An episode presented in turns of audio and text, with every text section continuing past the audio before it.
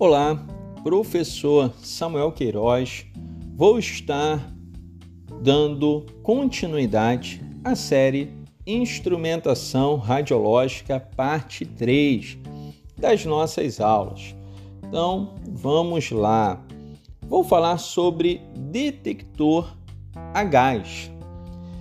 Exemplos de detectores a gás: nós temos a câmera de ionização, o contador proporcional e o detector Geiger-Miller. Como funciona esta medição? A interação das radiações com os gases provocam principalmente excitação e ionização dos seus átomos. Relembrando, pessoal, eu vou ter uma energia esta energia gerada por uma radiação com capacidade de arrancar elétrons do átomo, que nós chamamos de radiações ionizantes. Estas radiações vão interagir com um meio. Esse meio, para nossa instrumentação de agora analisada, é um gás. Assim, a interação das radiações com os gases provoca né, a ionização.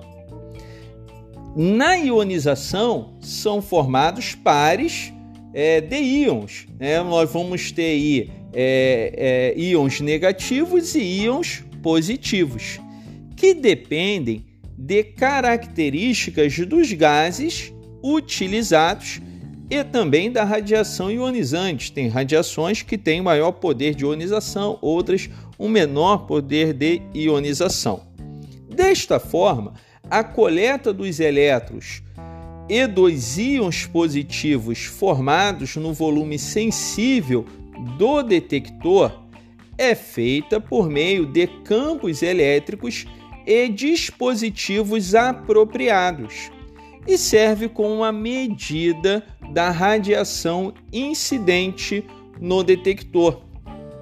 Assim, é, nós temos um volume né, de, de gás, logo, são aqueles constituídos de um volume gasoso, geralmente encerrado em um recipiente cilíndrico Neste caso, nós vamos ter aí é, câmaras de gás que tem uma parede interna condutora de corrente elétrica, que é o elétron, ou melhor, que é o eletrodo negativo. Enquanto que um filamento, geralmente de tungstênio, em seu eixo isolado do restante, constitui o eletrodo positivo.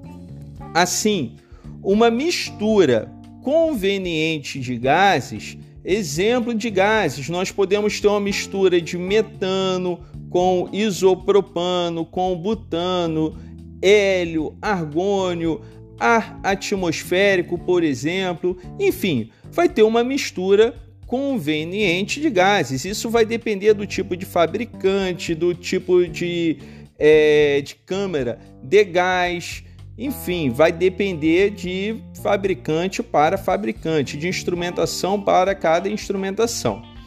Desta forma, fica é, colocada né, na, na câmara é, a baixa pressão e é aplicada uma diferença de potencial entre os eletrodos, fixando-se a pressão e a geometria do detector e variando-se apenas a diferença de potencial entre os eletrodos, pode-se obter uma curva. É, essa curva ela é muito conhecida, é, é uma curva é, em escala de log, que você vai ter no eixo vertical amplitude de pulso e no eixo horizontal a tensão de operação. Essa curva é muito conhecida, tem em todos os livros de, de é, que envolvem instrumentação, é conhecida até em provas é, de supervisor de radioproteção, prova de título da BFM, é, algumas provas mais avançadas aparece é, esse, esse gráfico, essa estrutura de amplitude de pulso por tensão de operação. Os detectores a gás, eles possuem a eficiência e depende da tensão aplicada no volume do detector. É, dentro desse, desse gráfico, né, onde você tem na vertical, novamente, amplitude de pulso e na horizontal, nesse gráfico, a tensão de operação, nós vamos ter, nós vamos ter seis regiões muito conhecidas. Tá? Eu vou depois detalhar essas seis regiões. É, a primeira região é uma região não proporcional, onde não, é, é não se trabalha-se muito com os detectores nessa região. Depois você tem uma, uma região que nós chamamos de saturação iônica, que é um platô onde trabalham os detectores, que é a câmera de ionização. Depois, aumentando a tensão, você começa a ter aí uma, uma escala onde está subindo essa curva exponencialmente, onde é região proporcional, onde vão trabalhar os detectores né, é, proporcionais, já até diz, região proporcional. Depois você tem uma região proporcional limitada, onde, onde basicamente não trabalham o, o, os, é, os detectores né, proporcionais. Continuando aumentando a tensão, você vai ter a região do Geiger-Miller. E depois uma região mais é, que seria, vamos dizer assim, a região 6, que é a região de descarga contínua, onde vai ocorrer uma avalanche que nós os detectores não operam. É, para finalizar esse conteúdo, que eu sei que é um conteúdo difícil, é, vou tentar aqui discriminar cada região novamente para você para facilitar e finalizar esse podcast. Então, na região 1, é, vai ocorrer o que? Os pares de íons recombinam-se e não há registro de pulso naquele momento ali. Por isso que não é usado, como eu comentei. Você não vê detectores trabalhando ali logo no início, que seria a região 1 é, desse, desse gráfico. Você consegue ver nos meus slides, tudo mais. Você consegue encontrar. A região 2 é região das câmeras é, de ionização. Né? Nesse momento, cessa a recombinação e todos os pares de íons são o que? Coletados. Se eu estou falando que são coletados, são o que? Contados. Por isso que é um detector muito mais caro a câmera de ionização. Por quê? Todos os pares de íons são o que? Coletados. Se eles são coletados, eles vão ser contados. Ocorre a produção de pulso independente da tensão aplicada, mas proporcional à energia da radiação ionizante proporcional à energia que está interagindo com esse gás da câmara de ionização. Entrando na região 3, você vai ter a região proporcional. Nesta região proporcional, ocorre uma multiplicação de pares de íons. Por exemplo, é, é 3 por 1 e assim por diante. Vai ocorrer uma questão proporcional. Nesse momento, né, que ocorre a multiplicação de pares de íons, que é linearmente proporcional ao número de pares gerados pela radiação ionizante, né? Você teve lá um par, ele multiplicou isso por 3, né, para gerar o, o, o valor, para ele conseguir fazer essa leitura. Por isso que é uma região proporcional, que ocorre uma multiplicação novamente de pares de íons.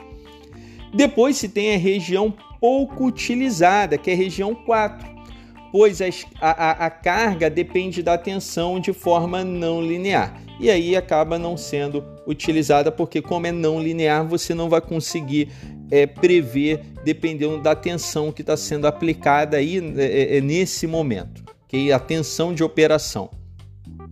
Depois se tem a região do detector Geiger-Miller, né, que, que o número de íons é grande e sempre da mesma ordem. Olha que interessante. Diferente dos detectores é, é, é, proporcionais. Okay? Nesse momento, o número de íons é grande sempre da mesma ordem, independente do número de pares criados originalmente. Importante, gente, é, ou melhor, portanto, o sinal será independente da energia da radiação. Assim, os detectores Geiger-Miller, o sinal, tá? o sinal que vai ser gerado será independente da energia da radiação que interagiu com o gás. E a região 6, que é a região de descarga elétrica contínua, como eu disse, nessa região, né, que é a última região, não operam os detectores de radiações ionizantes porque vai ocorrer uma avalanche nesse momento. Né? É uma região conhecida como a região é, é, de avalanche mesmo, de descarga elétrica contínua. Com isso, eu finalizo mais um podcast com você. Sei que esse é um assunto muito delicado e importante, principalmente para quem está fazendo a pós-graduação. É, um grande abraço, professor Samuel Queiroz.